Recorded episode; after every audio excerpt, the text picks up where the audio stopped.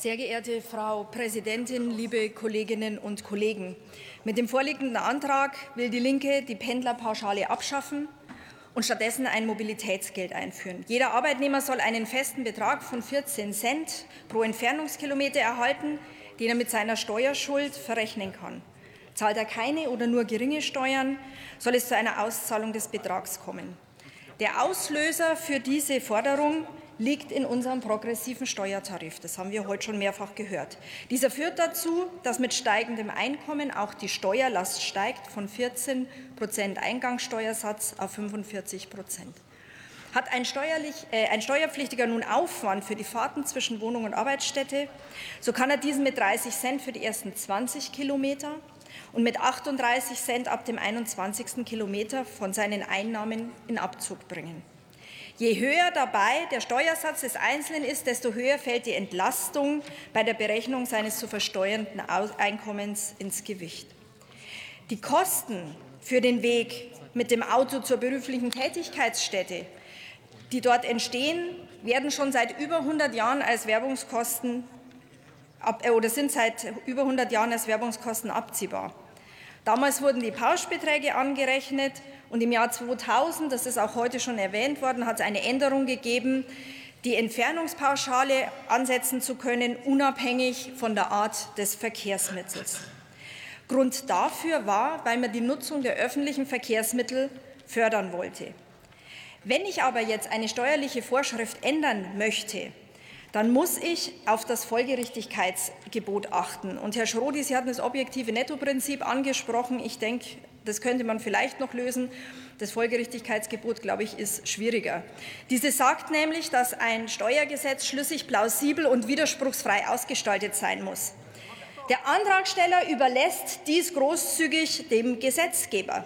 Aber sehen wir uns doch mal an, ob es überhaupt funktionieren würde. Zum einen muss ein solcher Systemwechsel vom Werbungskostenabzug hin zu einem Mobilitätsgeld gut begründet sein.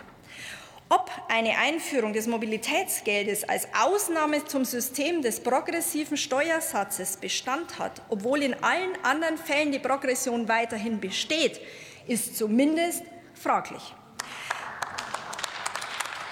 Und selbst wenn diese Hürde überwunden werden könnte, so bleiben doch noch viele weitere offene Fragen. Und zwar knüpft die Regelung zur Familienheimfahrt bei der doppelten Haushaltsführung genau an diese Entfernungspauschale an, die Sie als ungerecht empfinden. Und dasselbe gilt nämlich auch für die Abzugsfähigkeit der Reisekosten. Hier ergeben sich die gleichen Effekte. Sollen diese Regelungen dann auch entsprechend geändert werden?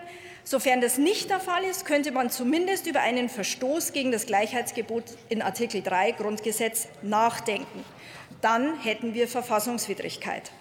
Lassen Sie uns doch statt der Abschaffung der Pendlerpauschale und der Schaffung neuer bürokratischer Hürden, und heute Morgen haben wir über den Abbau der Bürokratie diskutiert, ähm, lieber darüber nachdenken, wie wir die Pendler unterstützen können, die, die am meisten betroffen sind. Und Herr Kollege Görke, Sie haben es ja auch geschildert, das sind die Pendler auf dem Land. Wieso nutzen wir die Gelder nicht für den Ausbau eines gut getakteten Nahverkehrs? statt in eine Verteilungsdiskussion einzutreten. Das wäre eine sinnvolle Unterstützung für die Bürgerinnen und Bürger im Alltag. Es bestehen ich habe bei mir zu Hause einen sehr guten Nahverkehr, der ist gut ausgebaut und ich komme auch aus Bayern. Es bestehen bereits heute steuerliche Regelungen zur steuerfreien Bezuschussung des Jobtickets eines Arbeitnehmers, um so eine Entlastung der Arbeitnehmer herbeizuführen. Ohne einen ausreichenden Nahverkehr nutzt uns das aber gar nichts. Und ich möchte hinzufügen, unter der unionsgeführten Regierung wurden die Regionalisierungsmittel für den Nahverkehr zur Unterstützung der Länder deutlich erhöht. Auch Sie als Ampel haben das angekündigt in Ihrem Koalitionsvertrag.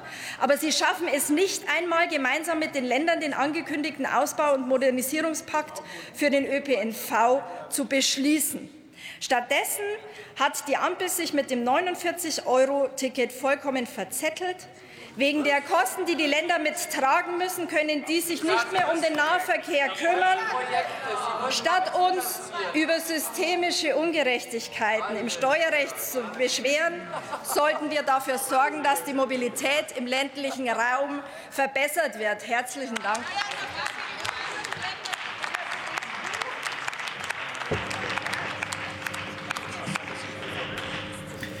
Nächster Redner für